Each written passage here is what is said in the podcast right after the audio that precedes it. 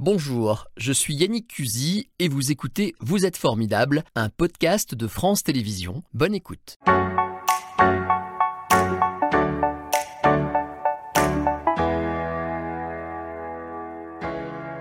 Bonjour Mehdi. Bonjour Yannick. Bienvenue dans Vous êtes formidable. On va prendre le temps de vous découvrir ensemble. Je suis ravi de faire votre connaissance. Euh, Mehdi, je le disais, vous êtes beau, c'est vrai, on doit vous le dire souvent. Vous êtes euh, absolument magnifique et c'est pas un handicap quand on est artiste puisque vous vous produisez sur scène. Vous êtes chanteur, vous vous présentez, enfin notamment chanteur, je précise tout de suite, hein, vous vous présentez comme un personnage multiculturel refusant les dogmes. Ça dit déjà beaucoup de choses, ça. Oui, euh, d'une part, puisque je suis euh, à moitié allemand, à moitié algérien, de par mes parents. Mehdi Kruger, tout Mehdi est dit. hein. Kruger, voilà, tout est dit. Ouais. Et puis d'autre part, puisque j'ai toujours aimé la poésie, la littérature, la peinture aussi, mais en même temps euh, les arts urbains plus contemporains. Et je trouve que c'est en alliant, en confrontant les deux, qu'on peut créer des choses véritablement intéressantes. Alors il y a beaucoup d'univers, beaucoup de choses. Euh, on a vu là un extrait où vous déclamez un texte avec un quatuor. Donc ça aussi, ça- par exemple, ça résume pas mal de choses. On peut vous appeler euh, slammer, ça se dit? Oui, oui, oui, slammer, poète aussi. Moi, ce que j'aime, c'est la poésie orale et rythmique. Vous aimez les mots. C'est ça. Et j'aime les mots qu'on écoute plus que les mots qu'on lit, en fait. Ah, c'est quoi la différence? Déjà, ça passe par l'oreille, c'est plus sensuel. Euh, L'émotion aussi vient beaucoup plus dans l'immédiat, dans l'immédiateté. Et euh, je trouve que, du coup, le livre, euh, parfois, peut rebuter, alors qu'on peut tous apprécier, aimer entendre de la poésie et en dire. D'ailleurs, vous dites, euh, je fais de l'art abstrait. Moi, j'aime beaucoup. Voilà, ça, c'est un, un très joli mot que vous avez créé, euh, qui dit beaucoup de choses aussi. Euh, donc, chanson, slam, hip-hop, c'est un peu votre univers? Tout ça, pourquoi Ouais. se limiter? Ouais. L'idée, c'est en fonction de, de l'envie artistique, du sujet, du texte ou du spectacle que je crée, je vais picorer un peu de, effectivement, un peu de chanson. J'aime beaucoup la, la chanson des années 50, 60, cette chanson engagée française, Philippe Clay, par exemple, ouais. Cora Vauquer, ou sur d'autres Oh, Philippe sujets. Clay, quelle voix Oui, Alors les plus jeunes sont largués là, mais c'était un monsieur assez grand, austère, avec une très belle voix. Philippe Clay qui était aussi comédien, si ma mémoire est bonne. oui, tout à fait. Ouais, ouais. et qui avait cette fameuse chanson Mes universités, euh, la façon dont c'est la, la rue, le monde, la vie qui avait été pro- ses universités, comme aller chercher aussi euh, dans le rap, dans le graphe, dans la musique électronique. Ouais. On a la chance de vivre une époque où tout ceci est accessible, où on peut aller naviguer dans la culture, profitons-en. Faites un peu le, le lien entre euh, plein de générations. Si je vous demande votre âge, c'est indiscret Non, pas du tout. Je vais avoir 43 ans. Ah oui, vous êtes tout jeune. On va regarder quelques extraits de ce que vous faites, puisque vous nous avez fait la gentillesse de participer de temps en temps à une émission euh, qui se tourne ici, qui s'appelait Backstage. On va écouter un petit extrait d'un morceau qui s'appelle Le cerf-volant, par exemple. Regardez. La terre m'entoure, le ciel m'attire, je rêve de me perdre au vent. La vie seule me relie au sol, comme la ficelle d'un cerf-volant. La terre m'entoure, le ciel m'attire, je rêve de me perdre au vent. La vie seule me relie au sol, comme la ficelle d'un cerf-volant. Assis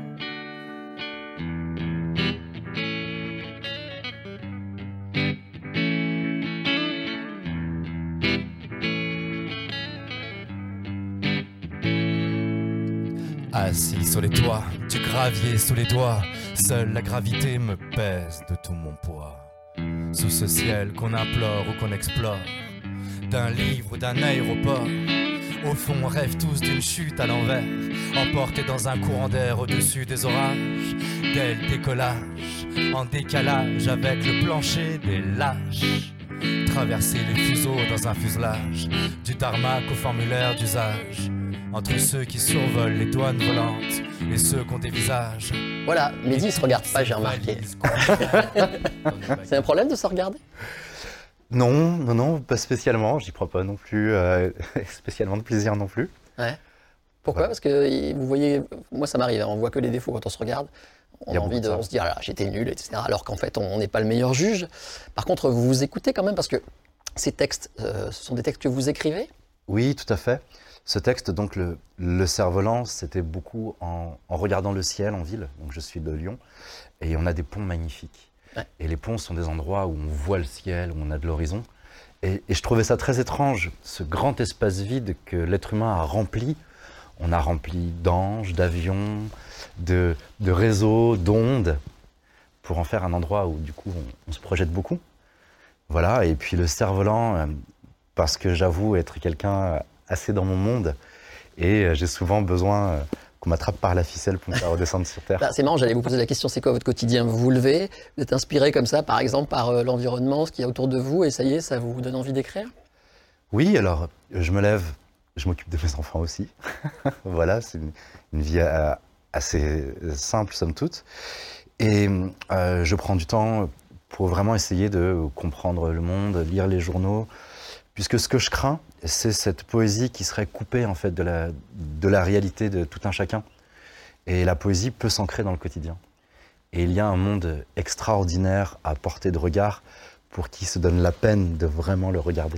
C'est noté. Euh, le slam, c'est un moyen de permettre à la poésie de traverser les générations, de toucher les plus jeunes? Je trouve, je trouve. On peut appeler ça du rap, du slam. Dans 20 ans, on appellera ça du schtroumpf, je sais pas, peut-être. Ouais. Mais ça reste de la poésie. Ouais. Et pour moi, la poésie, c'est la poésie qui, qui se disait aussi musicae avant. Euh, la, la- la poésie, c'est ce qui relie le- la musique, le texte, l'intellect, l'émotionnel. Et le slam permet effectivement de, de reconnecter. Et c'est toujours drôle quand je mène un atelier d'écriture et que je leur fais écouter euh, Apollinaire, qui a enregistré sur euh, un gramophone dans les années 20 le pont Mirabeau. Et du coup, ça a créé des, des ponts intergénérationnels véritablement. On va revenir sur tout ça, parce qu'effectivement, vous, vous animez aussi des, des ateliers. Euh, votre enfance, c'est au huitième étage d'une tour, c'est ça? Oui, C'est 15. là que vous avez mélangé les cultures. Vous dites, euh, je, alors vous l'avez vous l'avez beaucoup dit, la chanson française vous inspire, mais aussi le rail, la pop vietnamienne, italo-rock, zouk, variété turque, il y en a un peu pour tout le monde. Mais oui, j'ai euh, eu une enfance que moi je trouve fantastique. J'ai grandi au Mas du Taureau, un quartier qui a mauvaise presse. Et avec mes parents, nous sommes partis au moment des émeutes. Ça va pas faire plaisir à, la mère, c'est une mère, je crois, là-bas, Madu Taureau, hein, qui dit toujours, faut pas dire ça, c'est pas vrai, c'est plus comme avant. Non, alors après, je, je connais plus assez suffisamment le quartier, mais moi j'ai les souvenirs d'une enfance avec des voisins vietnamiens au-dessus. Mm. Donc j'entendais parler vietnamien, j'entendais de la musique vietnamienne. J'avais le- les voisins au bout de mon couloir qui organisaient des concerts de zouk en appartement, donc qui invitaient tout l'étage. Ouais. Et donc ce, ce qu'on appelle un ghetto, c'était exactement l'inverse. J'avais euh, le monde à portée d'ascenseur, en fait. Il suffisait que je sonne à côté et j'avais un voisin turc. Il suffisait que je descende d'un étage, il y avait une famille portugaise. Ouais. Et voilà, j'étais pris dans cette sono mondiale, c'était fantastique. Pourquoi on a perdu enfant. ça d'ailleurs On- C'était une vraie richesse, Oui. mine de rien. Alors on le dit maintenant, ça fait presque. euh, comment, enfin, je veux pas être euh, désagréable, mais ça fait presque bobo hein, de dire aujourd'hui c'était vachement bien, alors qu'à l'époque on s'en plaignait euh, de cette proximité. Et puis on a Mm. perdu ce, ce métissage, cette- ce mélange, cette ouverture. C'est beaucoup moins à la mode aujourd'hui, non? Je pense qu'on en a peut-être pas suffisamment pris soin. On a peut-être trop pris ça pour acquis. Je me permettrai pas ensuite de parler de, de Vaux-en-Velin aujourd'hui, j'y vis plus. Euh, je laisse les habitants le, le- le faire. Mais euh, oui, effectivement, il y avait quelque chose euh, qui, qui donnait énormément d'espoir. Moi, j'ai grandi avec des, des pochoirs sur mon immeuble Libéré Mandela. Touche pas à mon pote. Il y avait quelque chose dans, dans l'air, peut-être d'un peu naïf, mais d'un peu innocent. Mais on allait vers du mieux. Mhm. C'était sûr. Et c'est peut-être euh, cet élan qui, qui s'est perdu en cours de route. En tout cas, vous continuez à, à penser à, à ce que vous avez vécu et vous dites Je suis un enfant de l'urbain. Toutes les lignes de ma main, je crois que vous dites le, en témoignent. Ça veut dire quoi ça? J'ai des lignes de, de la main comme des lignes de métro Ouais, et j'écris des correspondances. ouais, c'est beau. hein, ouais. Voilà, j'aime la ville et en particulier Lyon. Je trouve que c'est une ville fantastique à voir évoluer, notamment depuis quelques années. Et euh, on peut voyager horizontalement, c'est-à-dire qu'on peut découvrir de nouveaux endroits, mais on peut aussi voyager dans le temps. Et le fait d'être resté à Lyon depuis 43 ans fait que euh, je voyage dans Lyon à travers euh, son évolution. Mehdi, je reviens à la musique que vous aimez, vos influences. Oui. Alors, je- j'allais vous demander quels sont les artistes qui vous inspirent le plus. Moi, j'avais pris un exemple dans ce que vous aimez, que j'ai pu trouver. C'est, vous allez le voir, c'est lui, c'est Tricky, euh, qui est en fait un musicien producteur anglais, ex-Massive Attack. euh, c'est ça? Et euh, son vrai nom, vous le connaissez, non, Atriki Parce que je l'ai noté, c'est difficile de. Je l'ai su. Bon, il s'appelle Adrian Nicolas. Voilà, Adrian Nicolas Matthew Toes. Voilà. Tricky, c'est plus simple. Voilà. Pourquoi la musique de Massive Attack ou peut-être lui spécifiquement vous inspire? Euh, puisque je l'ai beaucoup écouté durant mon adolescence et que je continue à le suivre. Et ce qui me plaît, ce qui me plaît chez lui, c'est sa liberté. C'est quelqu'un qui ne s'est jamais mis de barrière, qui a fait du rock, qui est parti dans l'électro, qui travaille avec des peintres. Et ce genre d'artiste m'inspire beaucoup. Et à chaque fois que, j'écoute sa musique, je me dis, mais moi aussi, pourquoi me limiter? Effectivement, pourquoi se limiter C'est une bonne question. Alors, vous dites pourquoi Vous dites, plein de, de jolies formules. euh, on pourrait en faire toute l'émission. Par exemple, vous avez écrit Pourquoi vouloir être différent alors que nous sommes déjà tous uniques? C'est vrai, ça C'est une bonne question. Oui, oui. C'est quelque chose que l'écriture m'a aidé à comprendre. On passe tous énormément d'énergie, soit à vouloir être comme tout le monde, soit à vouloir absolument être différent, alors qu'il suffit juste de se laisser aller et on est déjà unique. Mais génétiquement, et puis par notre histoire, par nos émotions, qui n'appartiennent qu'à nous. Donc, aller vers soi-même, c'est juste, en fait, accepter ce qu'on est. Et on sera en mouvement. Je veux dire, euh, vous, moi, on aura changé trois fois de cellules de tout notre corps durant notre vie. Tous les 9 ans, notre peau change. Euh, être soi-même, du coup, nous fait euh, rester en vie, bouger, changer, évoluer. Et je trouve que c'est une belle aventure. Alors, euh, un peu perdu dans tout ce que vous me dites, c'est magnifique en fait. C'est ce que vous dites dans vos ateliers, quand vous faites des ateliers de, donc de poésie, c'est ça? Oui, Oui, vous, Comment ça se passe un atelier de poésie? J'ai du mal à m'imaginer. On crée de la poésie, on en écoute? on en crée, mais je crois que la meilleure manière d'entendre et de découvrir la poésie, c'est d'en faire aussi. De pratiquer, de, de se sentir impliqué. Et en fait, les, les ateliers de poésie, je commence dans un premier temps à, à désamorcer toute l'image qu'on peut avoir de la poésie. La poésie, ça ne sert pas que pour des cartes de la fête des mères, ce n'est pas que ce truc ringard euh, fait par des gens morts avec des Non. photos très sérieuses en noir et blanc. Ouais. Euh, la poésie, c'est avant tout un regard qu'on peut poser sur les choses. C'est vraiment la rencontre entre euh, notre part sensible et notre réflexion.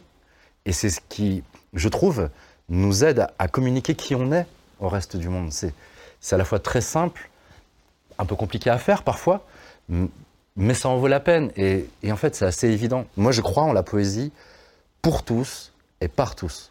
Le message est passé. Et du coup, vous, animez aussi des, des ateliers d'écriture. Euh, ça donne des compositions. Alors, vous aimez bien ça. hein. Par exemple, vous, vous- vous aimez euh, l'art euh, Instagrammatical, j'ai Oui. retenu. Et donc, les compositions, ça donne des, des extraits comme celui qu'on va voir maintenant. Composition 1, euh, l'espace d'un instant. Regardez. Pour moi, le plus important aujourd'hui, c'est de rendre mes parents fiers, de faire le tour du monde en montgolfière. Les émotions que l'on ressent ne sont pas toujours les mêmes sentiments. Peu importe combien d'années d'entraînement vous ferez pour être quelqu'un d'intéressant, il vous suffit d'imaginer et de voir vos qualités pour devenir quelqu'un de captivant. Nous n'avons pas tous les mêmes émotions. Nous pouvons très bien être colériques, joyeux, tristes. Nous n'avons pas les mêmes ambitions. Être heureux, avoir un ciel bleu, pouvoir faire ce que je veux et réussir et être heureux. Ce que j'espère pour demain, c'est réussir ma vie. Partir en mission humanitaire. Voilà pour cet extrait. Euh, donc, c'est ça l'idée. On rejoint après l'image. C'est-à-dire qu'il y a des vidéos. Vous faites des vidéos à partir des textes que vous avez écrits ensemble, c'est ça? C'est ça. En fait, il faut aller chercher tous les moyens d'atteindre les gens. Euh, pourquoi se cantonner au livre? Pourquoi se cantonner même euh, uniquement au disque? Et là, c'est une, classe qui était réputée difficile. Et je- moi, j'ai pas grand-chose à, apprendre à, à mes élèves. Je ne sais pas faire un solo de guitare électrique ni un entrechat de ballerine. Par contre, du coup, ce qu'on peut faire, c'est créer une œuvre ensemble. Et c'est ce que j'essaye de faire à travers mes ateliers. C'est fabriquons de l'art. Ce n'est pas réservé qu'à une poignée d'élus inspirés euh, ou à des gens qui peuvent se le permettre. C'est c'est quelque chose euh, qui est accessible à tous et qui nous fait véritablement du bien, vraiment.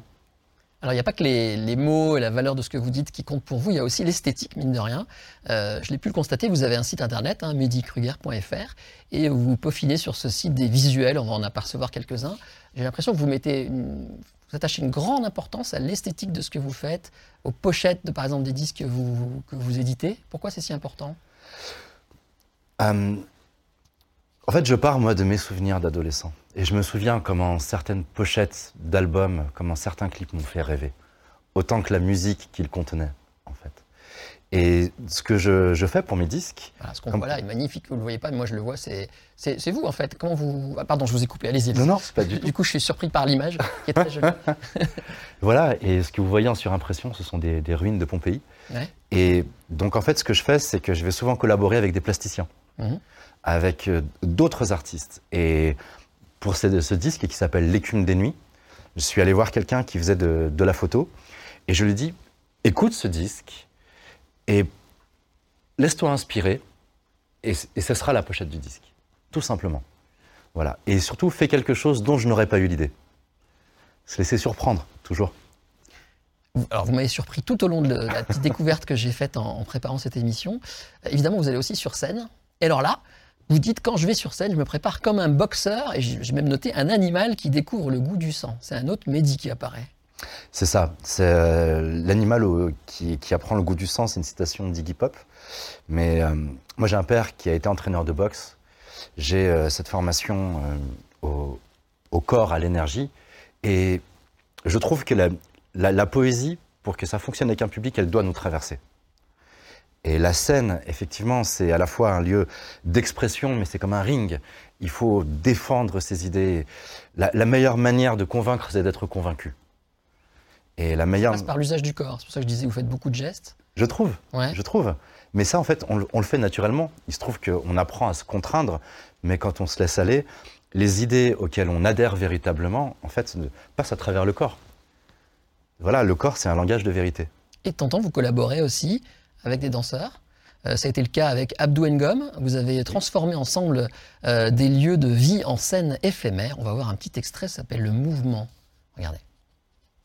Voir ailleurs, croire meilleur, espoir, espoir.